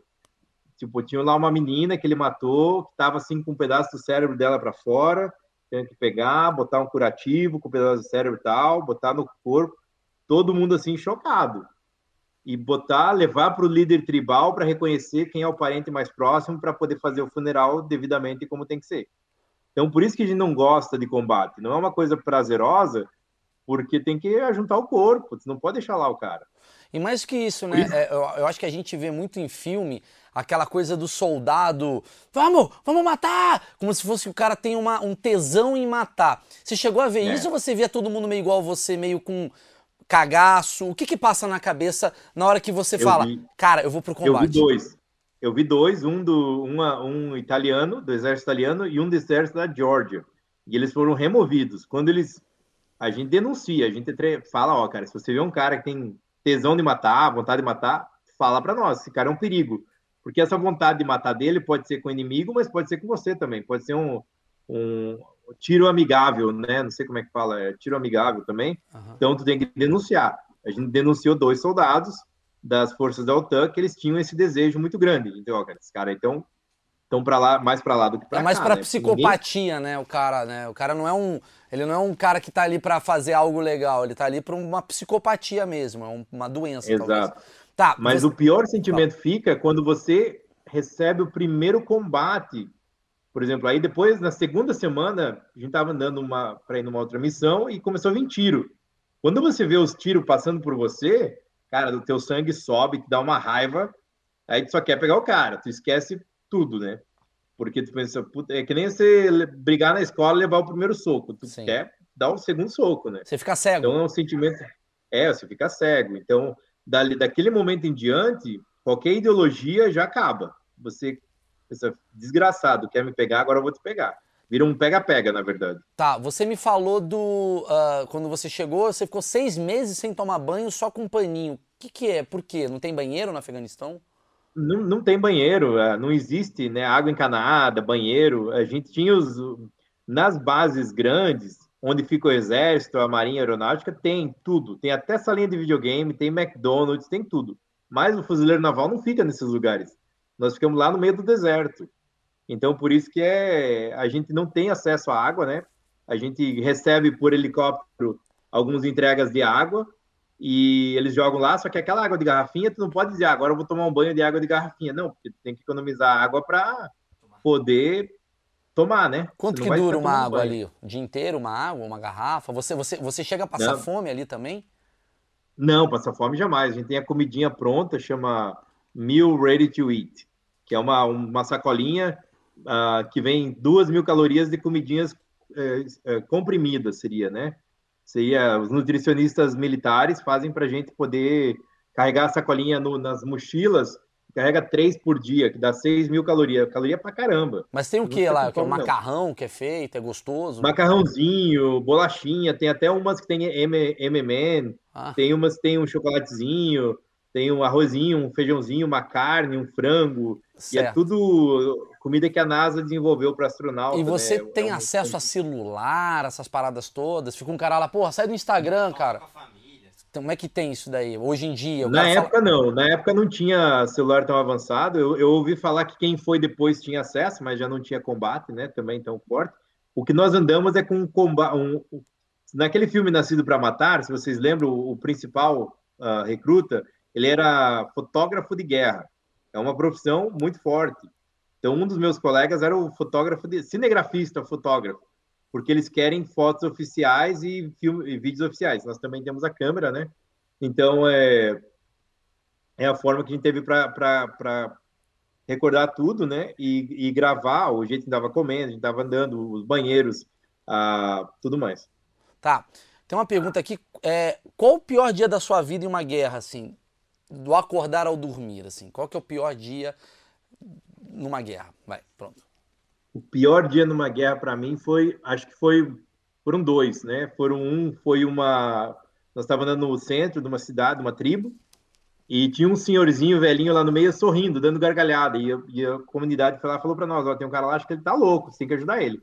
Quando a gente foi chegando perto, a gente percebeu que ele tava com, ele era meio magro, mas ele tava com um negócio bem grande na barriga, a gente pensou, não pode ser barriga. A gente começou a chegar perto, o senhor tá bem? O senhor tá bem? E ele rindo, rindo. Daí, de repente, ele levantou, a gente viu um fiozinho passando do lado, assim. Aí o meu colega falou: corre, corre. A gente começou a correr e ele apertou o botão, explodiu. A hora que ele explodiu, a gente estava ainda um pouco perto, aí pegou os fragmentos da bomba, pegou atrás da minha perna direita. Então, uh, quando eu senti, na hora eu não senti com adrenalina, né? Caí no chão, assim, era um homem-bomba, ele tentou matar a gente, feriu eu e mais dois colegas, e aí a gente foi, voltou para base. Quando eu vi, minha perna estava cheia de sangue, só a panturrilha da minha perna. Aí chegamos lá, o Doc, que é o médico que a gente anda junto, foi ver minha perna. Eu estava com vários estilhaços da bomba atrás da minha perna. E foi quando a gente foi lá, tiramos os maiores. Ele falou: Cara, vou ter que fazer um curativo aqui. E, mas tem muito estilhaço muito pequeno, que vai, vai dar um ardume na, na tua perna, mas vai ter que tirar com o tempo.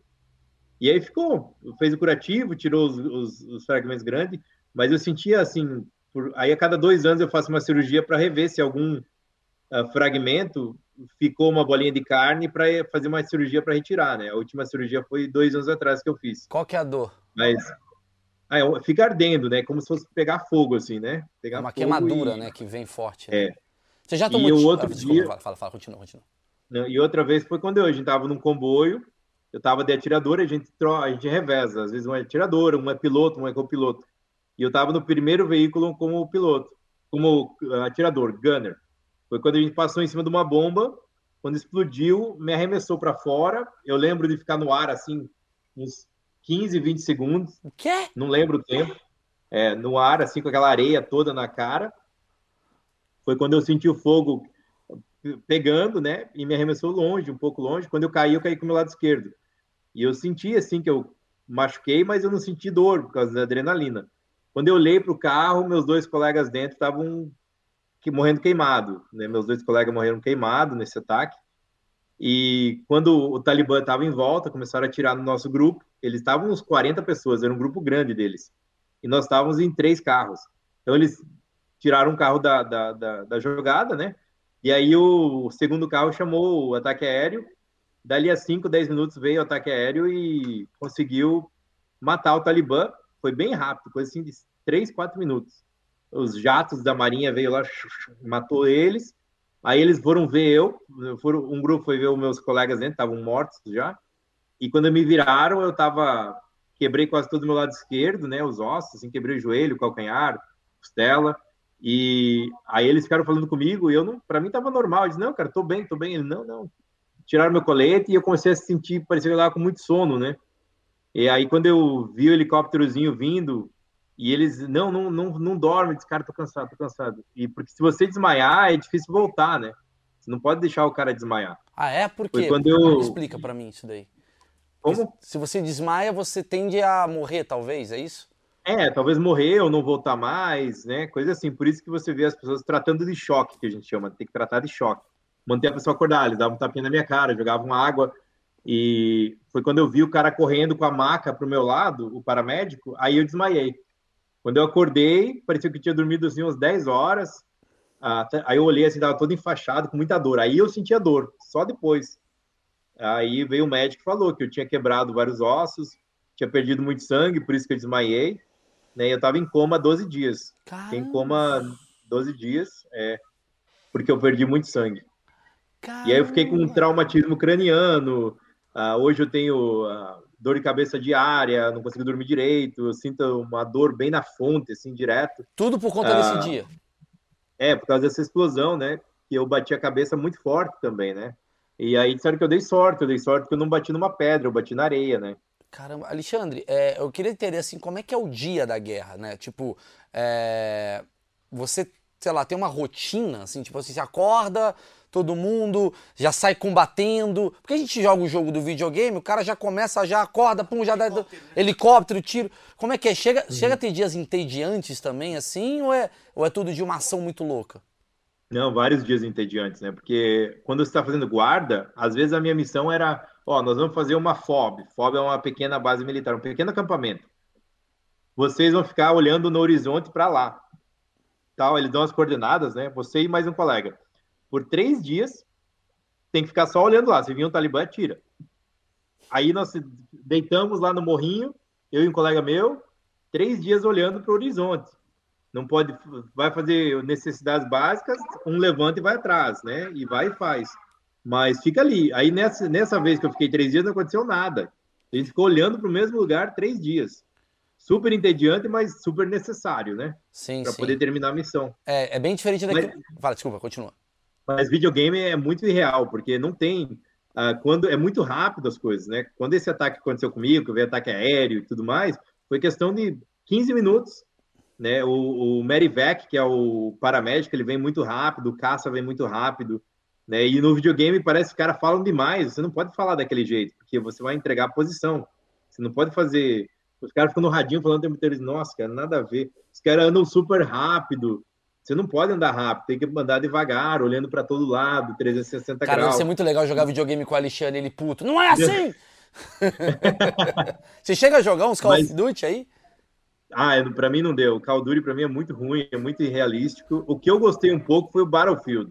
O Battlefield é um pouco mais realista. Ah, a Battlefield. Peraí que tem uma pergunta aqui do, do Marcão. Eu, vi, eu vejo vídeo direto, né, de... De, de combate. Cara, tem horas que não dá pra ver onde, da onde que vem o tiro. Uhum. Como é que é fazer o cover sem saber de onde que vem o tiro, tá ligado? É. Tipo, se, se esconder sem saber de onde vem o tiro. Você entendeu a pergunta? Entendi, entendi. É, tem um vídeo meu, agora passou 10 anos que eu fui para lá, o, o, o meu colega que foi o que filmou, e que ele ficou com as, com as câmeras que a gente anda no colete, ele tá me mandando devagarzinho algumas imagens, e uma das imagens até eu postei no meu Instagram, que é eu tava correndo, a gente viu o Talibã, eles começaram a tirar. Se você vê no vídeo, eu não vejo eles. E eu começo a tirar onde tá vindo o som. Né? Você começa a tirar para onde tem vindo o som, porque até tu arrumar a cobertura, que é achar um morrinho, um lugar, tu vai atirando em qualquer lugar e rezando a Deus que, que eles não te atinjam, né? Caramba, cara, que... tem tática. Que bizarro isso. E você, e, e, o seu equipamento é o que? É granada, uma arma? Do... Porque a gente vê lá, mais uma vez no videogame, o cara lá pega uma arma, toca, pega, tá... Mas como é que você anda? Você anda com uma arma, você anda com uma granada? Eu sei que caso, tem caso a caso aí, mas assim, geralmente. Então, o básico da guerra, o que, que é? É uma, duas granadas que a gente anda, o rifle era o M16, aí quando eu fui mudou para o M2A4, e aí a pistola Beretta 9mm. Antes de eu ir, era a Desert Eagle. Mas aí o que aconteceu? As regras internacionais de guerra mudaram que as armas têm que ser para machucar, não para matar. Então diminuiu a potência das armas na guerra. A, verdadeira intenção na guerra é, é atingir o inimigo para machucar ele e levar ele como prisioneiro para tirar informação. Não é matar o cara. Ah, é? então... é? Tipo assim, você pode ser punido por isso? Não, punido não, mas a gente tenta não, porque a gente ganharia mais informações para o cara vivo, né? E outra coisa é, como atiradora, eu cheguei a andar com Mark 19, é Mark 19. É uma arma super potente, mas se você atirar num cara, você pedaça ele inteiro. Então foi proibido. Na época que eu estava lá, eu até participei da remoção, tiramos todos os Mark 19, porque era muito potente. Então uma arma muito potente não é boa na guerra. Que ela vai só matar, você não vai conseguir levar o cara. Entendi. Então a, a, importância dele. da guerra, então, desse combate, é você ganha a guerra quem adquire mais informações e não mais Exato. vítimas. Seria isso? Exato. E também quem tem apoio da comunidade para te passar informação, né? A comunidade é muito importante. Tá, eu vou fazer uma pergunta informação... delicadíssima para você, que eu não sei se você pode responder, mas assim, da mesma forma que você falou que a, a, os caras torturam, vocês também, não você, não sei, obviamente você não vai falar isso, mas assim, há também do lado da a civilização, os Estados Unidos, a Alemanha, a Inglaterra no combate. Tem tortura do lado também, digamos, do, do da, da turma comum? Então, uh, depois do Iraque, não sei se vocês lembram, 2005, eu acho, não lembro o ano exato, teve uma tortura dos. dos eu lembro que vazou vídeo e tal. É. Depois daquilo, ficou assim, os olhos do mundo ficou muito grande perante a nós. Então, nós não fazíamos tortura daquela forma, mas tem um, uh, certas formas de tortura que não, uh, como é que eu vou dizer assim, não, não prejudica o físico da pessoa. Então, o que, que nós era permitido fazer com que eu fiz com os meus prisioneiros, meus colegas, a gente fazia, uh, pegava o cara que a gente prendia, botava ele num tipo num caixão e deixava ele lá 48 horas, sem se mexer. Uma caixa bem pequena, o cara ficava de pé, né, e deixava ele lá 48 horas e ligava uma música bem alta. Geralmente pegava um Metallica, um assim bem perturbador e botava aquela música no repetir. Então aquela música ficava repetindo para ele bem alto por 48 horas. Essa é uma forma de tortura que não machuca o corpo. Caralho, aí depois Metallica bombando em Cabum, mano. Show do Metallica. E aí, quando tira o cara, o cara tá com... E como é que tá o cara depois que tira aí, ele? Ah, tira o cara tá enlouquecido. O cara para, para, para. E você diz agora, vai falar? Vamos lá, vamos conversar? Não, então você vai voltar pra caixa. Né? Aí às vezes tu deixa ele na caixa, aí vem o médico. O médico vai lá ver se ele tá bem. Tá tudo bem? Pode pôr na caixa de novo. Então agora dá para jogar água na caixa. Aí você mete água, tem os buraquinhos né, em cima assim, e mete água na caixa deixa o cara lá gelado. Aí vem o médico, se o cara não tá bem e tal, porque tem que ter sempre acompanhamento, acompanhamento médico. Mas é uma forma de tortura, né? Ou ligar uma luz super forte na cara dele. Tu, tu bota ele assim, amarrado e liga a luz. Bem, a luz incomoda muito. Você não consegue dormir com uma luz fortíssima. A gente tem algumas luzes militares muito fortes, né? Então tem alguns métodos de tirar a informação da pessoa que não precisa bater, não precisa tirar sangue, nada, mas é psicológico, né? É, eu queria. A gente tá falando de videogame, vamos falar de filme, assim. É, tem algum filme que é fidedigno, assim, que você fala, cara. É porque assim, muito filme de Segunda Guerra, você não viveu a Segunda Guerra. Mas tem muito filme uhum. que mostra aí as batalhas atuais e tal. Tem algum filme que você olha e fala, cara, é assim, Maurício. Quer, vocês querem entender o que, que eu vivi? É isso. É, o Sniper Americano. O Sniper Americano é um filme assim, Bradley chocante Cooper, né? mim. Que... É, exatamente. Foi muito parecido, desde a fase dele estar em casa, deitar na cama com a mulher, não ter se, a vontade de voltar para a guerra. Eu queria, eu fiz de tudo quando eu voltei para voltar de novo. Você fica com é a melhor adrenalina do mundo você sobreviver, você tem que lutar para sobreviver, é uma adrenalina que nem você falou. Vai fazer o quê? Comprar pão depois, né? É uma coisa louca, você fica com um nível de adrenalina muito grande. Então aquele filme para mim demonstrou muito isso. O, o desapego com as pessoas que ficaram para trás. Eu tinha uma namorada, quando eu voltei eu não tinha nenhum sentimento por ela eu demorei para me centrar. Quando eu, eu dirigia, eu cuidava os, as marcas pretas no asfalto para ver se não era uma bomba. Então, para mim, foi muito intenso, né? Tem todo um trabalho na volta para você recuperar. E aquele filme mostra isso. Mostra a criancinha com a arma. Ah, essas coisas todas foi muito boa.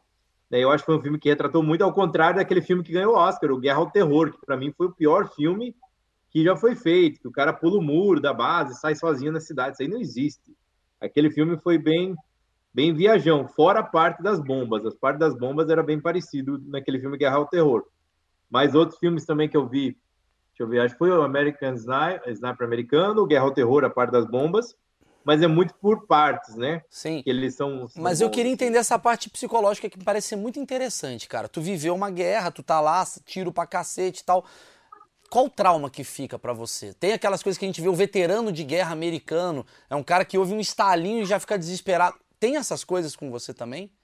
Eu, eu acho que não é trauma, é o treinamento. Eu, quando eu saio com a minha família, vou num restaurante, eu quero a mesa que esteja olhando para a porta ou olhando para a porta de saída. Eu quero sempre ver, eu analiso os perfis de quem está no restaurante, se tem alguém que eu tenho desconfiado, eu olho onde está o extintor de incêndio. Isso, assim, cinco minutos que eu entrei no restaurante. Eu quero ver onde é que está o extintor, eu levanto, vou no banheiro, eu olho o banheiro se tem uma janelinha de saída, eu já quero saber tudo isso. Isso é meio que automático para mim para o resto da vida. Né? Ou então eu vou num show, vou num evento, eu já olho a saída, o extintor de incêndio, como é que eu faço para fugir, se alguém tirar uma arma aqui e começar a tirar as pessoas, para onde que eu vou, onde é que eu vou botar minha família. Mas você já isso, dormiu assim, achando é... que está dentro de uma guerra, assim? Acontece isso às vezes? Não, o meu sonho é sempre com esse mesmo primeiro combate, né? Eu, eu não consigo sair desse sonho. É, ficou muito marcado no meu inconsciente, então eu não consigo sonhar com mais nada. Então por isso que me incomodou muito tempo. Eu voltei para o Brasil quando eu vou, terminou meu contrato, porque eu estava bem abalado, né? E o que me ajudou é falar, né? Até conversei com meu psicólogo militar, que tem todo um acompanhamento para o resto da vida. Ele falou para mim, eu fui convidado a dar uma palestra quando eu voltei no Brasil para minha escola de segundo grau. Aí chorei pra caramba, chorei quase todo momento. Aí dei uma outra palestra, chorei de novo, chorei. Aí na quinta palestra parei de chorar, de me emocionar, né? E aí o meu psicólogo falou: não, cara, continua, porque o problema de um, de um trauma, de um trauma desse é a pessoa não falar, ela ficar segurar para ela. Quanto mais tu fala, mais o teu cérebro entende que aquilo foi uma coisa que passou, que faz parte. Então eu, eu não, né? Então por isso que existem os grupos de veterano de guerra para o cara falar um para o outro, porque esse é a maior dificuldade, né? Quando a pessoa fica introvertida. Não e fora que deve ser muito difícil para você, né? Porque assim, é, é, sei lá, achismo meu, mas imagina, você vai falar com quem sobre isso, a não ser pessoas que já viveram isso, né? Você vai chegar para o Marcão me ajuda que foi? Então, tô lembrando uhum. da guerra. O cara quer te ajudar como? Você não sabe o que, que é, é. a sua realidade. É, a gente, tá, você falou da, dos códigos de guerra. É cumprido? Assim, é arrisca? Pode... Porque parece que, tipo... É, ah, fala, fala. É chamado OR, uh, ROE, Rules of Engagement, seria regras do, do engajamento. São cumpridos, quando não é cumprido, a gente denuncia. Eu denunciei dois militares, uh, fora esses outros dois, a gente sempre está denunciando, porque é um perigo para nós também. Eu não quero ir para combate com um cara louco, eu não quero ir para combate com um cara que quebra regras. Né? Então a gente sempre está denunciando um ao outro, é um policiamento total. Eu acho que eles fazem um pouco de lavagem cerebral nessa questão antes da gente ir para a guerra.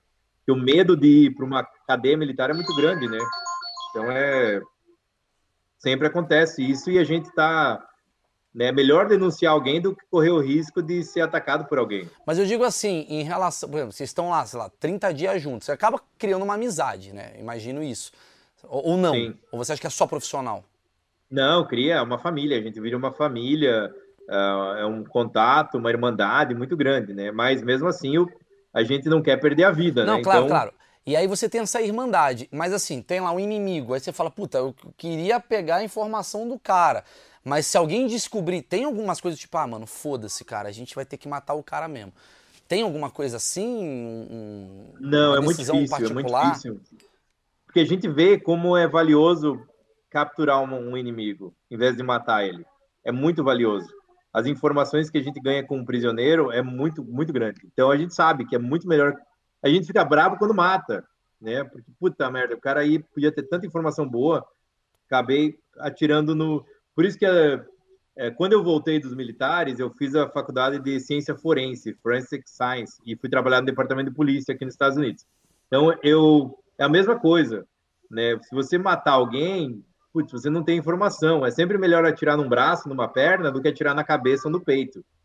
Então, é filme e seriado é um pouco fora disso, porque acho que é pela dramatização da coisa, né? Mas a maioria dos policiais nos Estados Unidos e militares são treinados para não matar, né?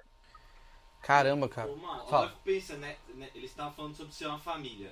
Ah. Existe um revanchismo do tipo, eu e o Maurício estamos no pelotão, mataram o Maurício, assim, cara, vamos buscar esse filho da puta que matou o Maurício. Ah, tipo uma coisa. Ah, existe, tem. existe, existe. Já aconteceu isso com você? Muito, a gente sempre tinha isso. Sempre tinha assim, vamos Essa pegar é esse cara. Harry. É assim que eu vejo. É, esse cara ficava na caixa quatro dias em vez de dois dias, né? Ah, entendi, entendi, entendi. É meio, é meio normal pela irmandade. Mas existe uma coisa também de briga interna dentro do. Porra, eu não quero fazer isso não, cara. Eu não vou fazer essa porra. Vai você. Ah, por que, que você vai para lá e eu que vou para cá? Lá eu vou morrer. Mano, manda ele. Tem uma coisa assim ou é? Não, não tem. Até uma vez me mandaram para uma missão em Demazan, que era um na fronteira com o Irã, e os caras falaram: "Putz, tu foi escolhido para ir para Demazan, cara?" Sim, sim. Puta, tá todo mundo morrendo lá, hein? Tu vai mesmo? Eu disse: "Não, beleza. Fazer o quê, né?" Eu disse, se eu morrer, eu prefiro morrer na guerra do que morrer em casa de velho sentado numa cadeira. Pelo menos eu morri com um objetivo na vida, né? Então a gente tem muito isso. Que nem o pessoal falava assim, ah, pois se você perdeu uma perna, pô, se eu perder uma perna, eu vou virar atleta paralímpico, vou escolher um esporte e vou virar paralímpica. Se eu morrer na guerra, eu morri melhor do que quem morreu em casa de velho numa cadeira. É, tudo é meio que positivo, não tem um pensamento negativo. É, ah, você tem que ir para Demazã que tá todo mundo morrendo. Não tem problema, cara. Eu vou para lá, vou resolver o problema e se eu morrer, morri. Quer dizer, quando você coloca a tua, tua farda lá e tua, tua arma tal, tu já vai com a cabeça de talvez eu morra hoje? Já passou isso na tua cabeça? Acho que hoje eu, talvez eu morra. Direto. Até por isso que as pessoas pensam, por que oito meses na guerra? Por que não seis meses? Por que não um ano? Os primeiros 45 dias, dois meses, eu tava morrendo de medo. Né? Eu pensava, putz, eu não quero pisar numa bomba, não quero morrer. Eu olhava a fotinha do meu filho ai, meu filho, não sei o que, não quero morrer. No terceiro mês, quando você acumulou vários combates, tu perde o medo. Tu conhece os líderes locais, conhece o terreno, conhece os estados, conhece o Talibã, tu conhece todo mundo. No sexto mês, tu tá assim, tu é, é o Rambo. Tu pisa na terra assim, agora se tiver uma bomba aqui, eu que vou explodir essa bomba. Se, se alguém tiver que morrer, sou eu. Se eu vou tomar fronte da patrulha, se alguém vai morrer, sou eu. Não sei o quê. No sétimo mês, tu tá uma pilha tu sabe tudo. No, aí eles tiram você de lá. Por que, que eles tiram você? Porque você fica perigoso para você e para o grupo. Porque a tua autoconfiança está muito alta, o teu ego está muito alto.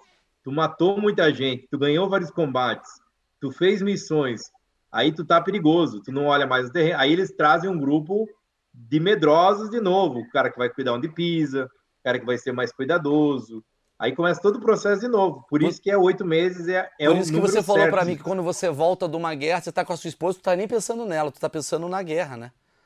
Não, no avião de volta eu estava falando com o meu, meu major, como é que eu volto? Então, quanto tempo eu fiz? Ah, não, tem que estar no mínimo três meses nos Estados Unidos para voltar. Por três meses é muito. Vamos mudar essa lei? Vamos mandar uma carta para o Congresso para mudar a lei, para nós poder voltar daqui um mês. Eu só preciso de um mês em casa. Um mês tá bom. Deus, não, calma. Três, por isso que já tem essa, essa lei americana. Três meses em casa Ale... para depois. Porque eu Alexandre, eu vou fazer voltar. uma pergunta bem delicada. Eu, eu, vi que a primeira vítima que você fez te causou um trauma e até hoje você vive. Mas pós isso, você teve outras vítimas, você viveu uma guerra, a sua profissão e tal. Tu sentiu prazer alguma vez? Assim, no tipo. Não, nunca. Não, não porque o desprazer em, em pegar o corpo do cara, botar numa. fechar o corpo, costurar, botar a tripa para dentro, limpar sangue, é muito ruim. Então você não. É que nem eu falei, é ruim matar. É ruim matar numa guerra. Eu acho que é só o cara do mal que tem o sentimento bom de matar, né? Porque você não quer tirar a vida de ninguém. Você olha aquele cara, você pensa, puta, miserável do cara, cara. O cara entrou no Talibã porque não tinha emprego, não tinha comida. Pensa bem, Maurício. Você, você é um afegão, um jovem afegão, 18 anos. Hormônio, a flor da pele. Tu quer pegar uma mulher, né? Putz, eu quero casar. Cara, a esposa custa muito caro no Afeganistão. Você só compra, você não conquista, você compra. Aí tu sabe que a única chance de você conseguir uma mulher é comprando. Não tem emprego. Você vai entrar no Talibã. Né? A gente pensava assim, talvez os caras entraram no Talibã para conseguir uma certa uh, posição na sociedade, ganhar os 20 pila por mês e comprar uma esposa. Talvez seja esse o objetivo do soldadinho raso do Talibã, né? Porque como o cara faz? Não tem como, não tem, não tem emprego, não tem dinheiro. E, e, e nessa coisa de, uh, de guerra tal, de você uh, ter vivido no Afeganistão né, durante oito meses, que seja tal, já aconteceu de você encontrar algum inimigo em uma outra situação e não dá para matar, não dá para prender, e você tá ali com o cara, batendo papo? Tem esse lado ou não? É guerra, é guerra? Não, não, é guerra, é guerra. Uh, o ruim é que eles não têm uniforme para identificar, né? Então você, a gente sempre espera levar o primeiro tiro. O tiro vem, aí tu sabe que é, que é o Talibã. Mas, Mas pode ser qualquer comigo. pessoa, né? Essa que é a parada de lá, né? Tipo, eles não têm é. uniforme. Qualquer pessoa pode ser um Talibã. Exatamente. Pode ser o cara que estava ajudando três meses, o cara pá, começa a tirar em você, tu tem que matar o cara, né? Mas é, é, é, é, melhor é melhor quando o cara tem uniforme. Eu acho que na Primeira e Segunda Guerra Mundial foi muito mais fácil entre aspas, do que essa guerra no, no Oriente Médio. Tá, é, para finalizar, assim, para entender melhor, o que, que você acha que vai acontecer? Você que viveu isso, uh, a gente está no meio, cara. Inclusive, obrigado mais uma vez por esse encontro, porque é, realmente a gente é, sana muita dúvida de galera que não tem nenhuma informação e está dando informação aí de jeito, né, de qualquer jeito. O que, que, você acha que vai acontecer? O que, que você sugere? O que, que você está vendo? Explica melhor para a gente assim o que, que você uh, uh, viveu. Olha, eu acho que não tem solução. A única solução seria o mundo inteiro se juntar, porque nenhum presidente sozinho vai querer encampar uma guerra contra o Talibã, ninguém vai querer, pela opinião pública. Né? Os, os políticos estão muito mais interessados na opinião pública, na, no que a imprensa vai falar, do que tomar a decisão dessa. Então, é, vai ter que. Tem vários fatores. Se em algum momento, nesses próximos 5 a 10 dias de evacuação dos americanos e, e OTAN, algum talibã matar alguém, aí o bicho pega, aí muda todo o cenário. Por isso que eu acho que o Talibã está sendo muito inteligente. Eles não estão ferindo nem matando nenhum soldado ou fuzileiro das tropas americanas ou aliadas da Europa. E se isso acontecer, aí muda todo o cenário. Aí é guerra, o bicho pega, volta todo mundo mas eles estão sendo inteligentes nisso. Então, eu acho que vai acontecer, vai, vai haver evacuação, o Talibã vai dominar, o Talibã vai querer negociar com os países de forma diplomática, e nós nunca vamos saber o que está acontecendo no interior do país. Eu acho que eles vão transformar Cabu num espelho bonitinho para o mundo, vai mostrar videozinho de escola para meninas, escola para mulheres, não sei o quê, mas no resto do país o bicho vai pegar. E, infelizmente, não sei se vai ter alguém com coragem suficiente para pegar uma câmera ir lá mostrar o que está acontecendo na sociedade, nas tribos do Afeganistão. Da... E eu acho que vai voltar aos campos de, os campos de ópio. Sabe que o Talibã faz dinheiro de duas formas. Ele vende mulheres para o Oriente Médio, para o mundo, mercado de tráfico humano, ele vende das mulheres e meninas. E outra fonte de renda é o ópio. Lá a terra é muito propícia para crescer ópio. E a China é um dos grandes compradores de ópio, porque precisa para morfina, remédios, até drogas, né? Então, essas duas formas o Talibã vai, vai voltar a fazer renda. Eu acho que vai voltar a ter grupos terroristas. Eu acho que tem que tomar muito cuidado com refugiados do Afeganistão, porque se você pensar um pouquinho como bandido, por que não você botar alguns espiõezinhos ali nesses grupos de refugiados para o Brasil? Brasil vai receber refugiados, Estados Unidos, Europa, deixa os caras lá como célula adormecida, um ano, um ano e meio. Porque não sei se tu sabe, mas uh, o, o Talibã, o fundamentalismo deles é o seguinte: eles acreditam fielmente, isso os meus presos falaram, e não tem como mudar a cabeça deles. E aqui é o inferno, na Terra é o inferno, e o único porta para ir para o paraíso, encontrar o Alá, é matar um infiel. Quem são os infiéis? Todos os católicos, evangélicos, espíritas, ateus, qualquer outra religião são infiéis ao Alá para eles. Então, por isso que eles querem matar as pessoas que não são muçulmanas, entendeu? E pelo contrário, então, eles imagina... querem buscar essas pessoas, né? Eles, eles até querem que isso aconteça para eles matarem e ter seu perdão divino, né? É, eu contei em outros meios de comunicação, uma vez me chamaram, porque eu falava português, numa, num compound, que é tipo uma pequena base talibã, que eles tinham matado todo o talibã lá, e eu cheguei lá de helicóptero, no meio da noite, fui ver, era toda uma documentação que era para analisando quanto de C4 precisava para fazer uma bomba para matar o máximo de pessoas na procissão de Nossa Senhora Aparecida em São Paulo. Porque para eles é um prato cheio, né? Imagina ali um homem bomba explode na procissão, mata quantas pessoas? Né? E essa célula foi morta, mas porque agora o Brasil, outros países querendo trazer refugiado? Como que a gente sabe? Não existe nem sistema de identidade, é, como é que fala, checar o passado criminoso, não tem burocracia Quer dizer, a, a, gente não está livre de um ataque terrorista, então? Não, tá livre não. Agora vai ficar, vai voltar de novo, né? Se vocês lembram bem, 10 anos atrás tinha muitos ataques na Europa, Estados Unidos, né? De, de células adormecidas que de repente explodiu uma bomba ou saía atirando. Parou. Faz 10 anos que não escuta nada disso. Agora a minha crença é que vai voltar. Vai voltar a acontecer. Existe uma possibilidade de uma guerra civil no sentido de outras organizações se voltarem contra o É, muito boa essa pergunta, do tipo, os próprios soldados afegães juntados ao ISIS, por ah, exemplo, uh, o Hezbollah, sei lá, para acabar com esse... só se alguém, só se a comunidade mundial voltasse a, a pegar na mão deles e levar eles para combate. Sozinho eles não vão. Né? Esse grupo da Aliança do Norte eu tenho uma desconfiança muito grande, que eles são um grupo muito corrupto. E um dos problemas que teve grave lá é que os políticos que eles foram, eh, foram eleitos foram muito corruptos. Se você ler um pouco da história dos últimos 15, 20 anos, o político afegão foi corrupto, né? Então o povo tem essa descrença ah, com os políticos, com os líderes. Então eu acho que vai ser muito difícil. Caramba. Eu acho que o mundo não vai voltar para a guerra. Eu acho que o mundo não vai se unir para mandar forças militares para ajudar o povo afegão. Eu acho que o Talibã vai dominar o país. Eu acho que vai voltar a ser um centro de treinamento terrorista e eu acho que vai tudo achismo, né? Como vocês Não, claro, é achismo. É, o programa é sobre isso mesmo. Inclusive, uh, me, me assusta um pouco, porque se você me falou que com o governo americano intervindo tinha, sei lá, uma célula ali meio escondidinha de 50 mil soldados, com a coisa aberta, isso daí pode crescer, porque o que vai ter de adepto a esse Talibã. Uh, e aí eu te pergunto: tem gente de outros países que querem entrar no Talibã? Você sentiu isso?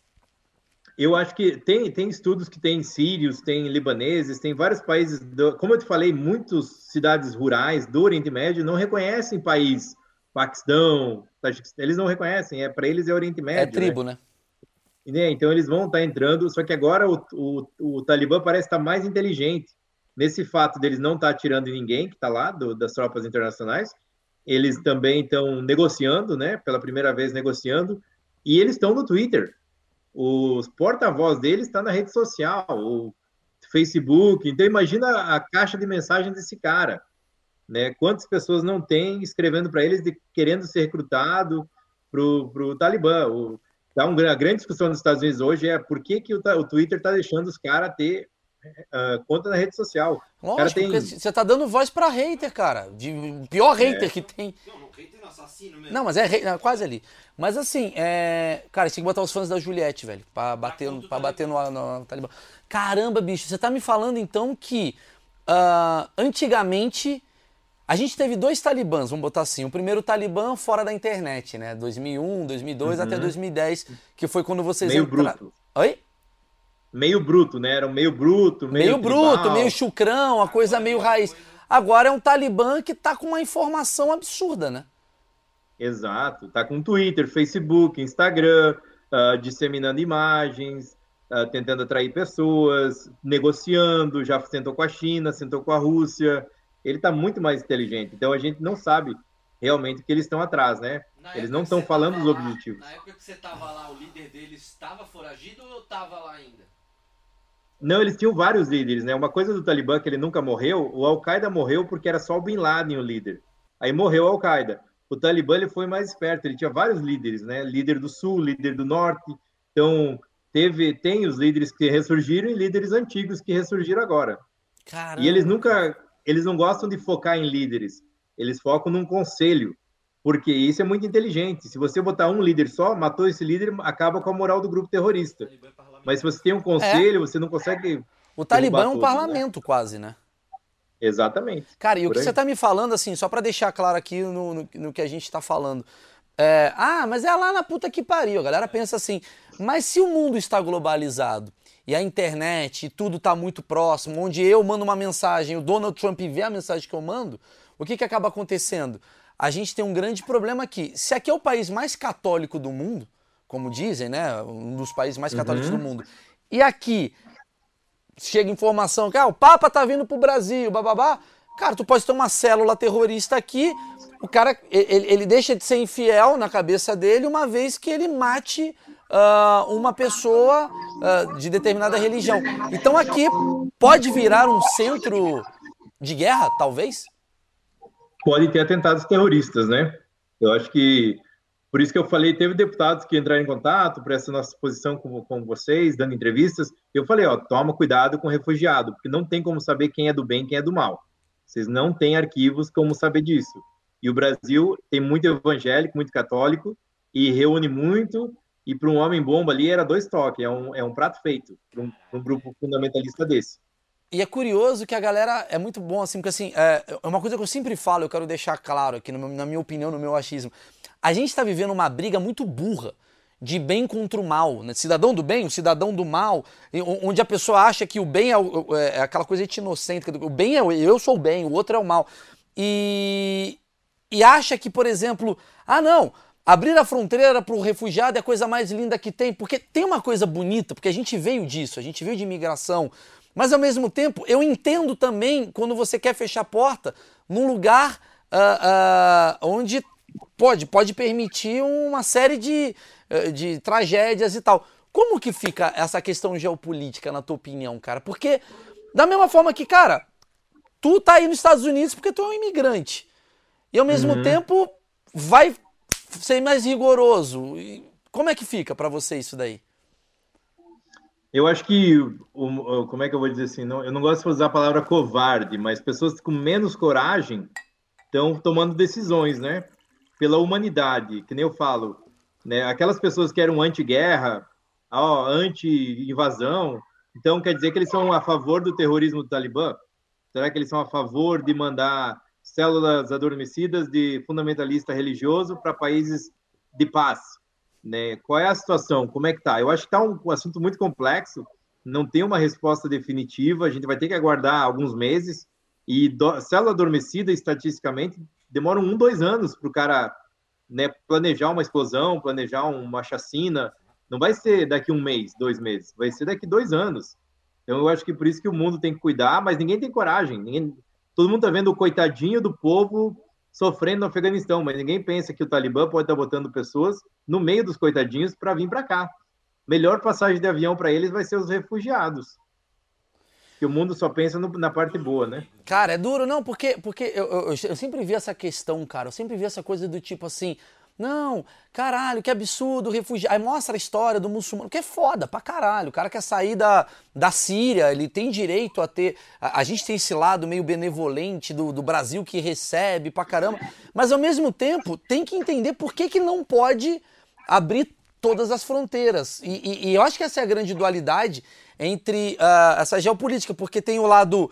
Uh, tem um lado muito uh, jovem né, digamos assim, que é totalmente favorável a todo mundo, todo mundo abraça e canta a música do John Lennon, e tem um lado também muito conservador que também não pode entrar ninguém.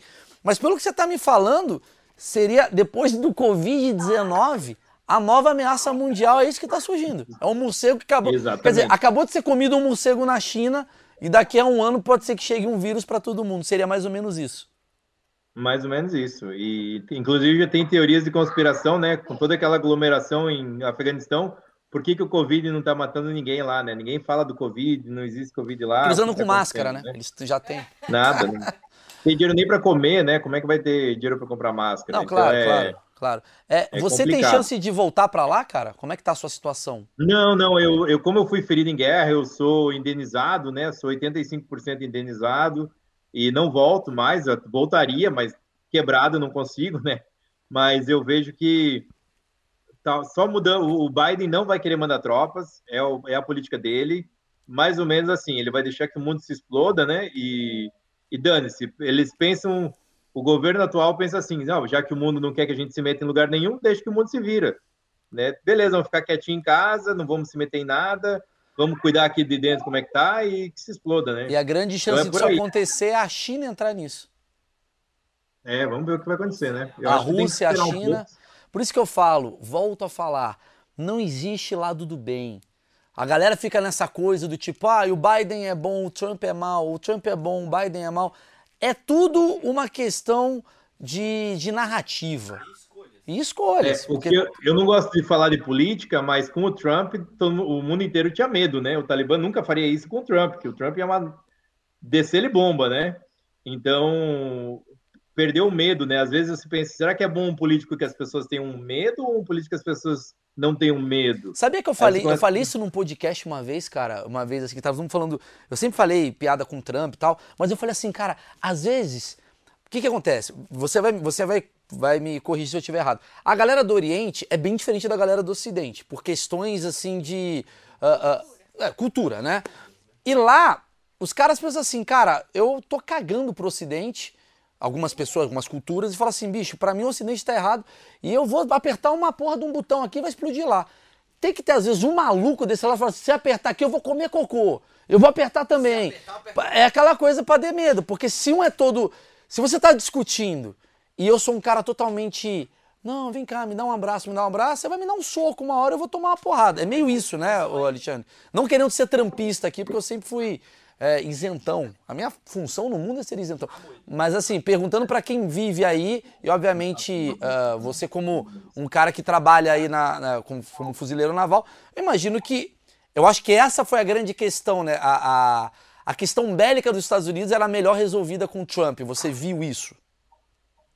É, é, é, essa questão de, de impor, né, de, com a Coreia do Norte, com o Oriente Médio, dizer, ó, se vocês não fizerem o que eu estou falando, vou meter bomba, vou meter chumbo. E agora não tem mais. Então, acho que o pessoal pensa fraqueza, né? Quando você tem a ausência do, da coragem, você vê a fraqueza. Então, é muito complicado, é assuntos complexos. Mas, ao mesmo tempo, o Biden não é que é ruim, ele só está seguindo o que o, a, o povo queria, né? Sim. O povo queria que retirasse tropas e queria parar com a invasão. Pronto, é o adolescente é. de 16 anos que fica no Twitter, Alexandre, que fica lá escrevendo. o problema do mundo é o mansplaining. E aí fudeu. É, Alexandre, é óbvio que aqui, porra, a gente faz uma. Eu não tenho noção nenhuma, só tô perguntando, você que tá puto comigo, fique à vontade. Mas, Alexandre, eu queria muito te agradecer, cara. Eu acho que tu abriu a cabeça para muita coisa. É muito importante ter alguém. Eu gostaria que outros colegas aí, que, sei lá, que alguém tá assistindo aqui o Achismos aqui, sei lá, algum cara Globo News tá assistindo, te chamasse para bater papo. Acho que a tua voz ela é muito importante para falar o que está acontecendo de fato. Porque o que eu tô vendo de analista de Twitter, cara, puta merda, todo mundo sabe tudo da guerra, ah, todo mundo tem alguém que, que é. luta, todo Misturam que... política, eu acho que não é um assunto que tem que misturar política, é, é muito mais profundo do que claro, só falar de partido certeza. político, lado político, não tem nada a ver. Com certeza, até eu mesmo acabei misturando. enfim, é... eu quero deixar claro, eu queria agradecer ao Alexandre. Se você está vindo pela primeira vez aqui no Achismos, Toda semana a gente tem dois convidados que são duas bolhas totalmente diferentes do que eu acredito. Eu sou ignorante do assunto, por isso, achismos, eu pergunto coisas que eu acho e aqui eu tenho especialistas que acabam ajudando a abrir a minha mente e a de vocês. Alexandre, muito obrigado, cara. Que aula que você deu para mim, cara. De verdade. Não, e quando quando tiver algum conflito, assim, eu tive em 38 países, muitas missões, acho que tá ficar muitas horas, qualquer outra não, coisa pode chamar a gente. Alexandre, você é o nosso comentarista de guerra oficial. comentarista de guerra e conflitos, estamos aí. Tá bom? Quando ah, tiver uma próxima situação aqui, eu vou te chamar, tá, cara? Porque você... Não, pode é... chamar. Obviamente você não quer vir pro Brasil ser deputado federal, mas... É, é, a sua voz é importante para ajudar a abrir a cabeça de muito brasileiro que quer ser deputado federal, por exemplo. É isso aí. Bom, abraço para todo mundo, obrigado. Qualquer dúvida, tem minhas redes sociais por aí. Acabei de seguir também, Maurício. Qualquer coisa a gente está lá. E estou divulgando algumas fotos, vídeos, para o pessoal ter uma ideia melhor de como é a cultura e como era estar lá. Espero estar tá lançando um livro, março, abril. Eu tô... escrevi uns rascunhos, mas eu tenho que passar pelo Departamento de Secretaria de Defesa dos Estados Unidos porque eu tenho que ter orientação deles para mim não ser preso nos Estados Unidos por passar informação errada. Claro. Até claro. esse processo tem que passar, né? Qualquer coisa, velho, se quiser muito... asilo, asilo político, alguma coisa, tamo aí. Temos Campinas, temos Campinas, temos Jundiaí, tá muito legal. Tá bom, obrigado a todos e quem sabe ano que vem, para o lançamento do livro, a gente volta aqui com vocês. Não, quem sabe não. Já estou marcando contigo, cara. Faço questão de te divulgar. Tá bom, obrigado, hein? Um abraço, valeu, meu irmão. Valeu, valeu cara. Tchau, tchau. Valeu, cortou.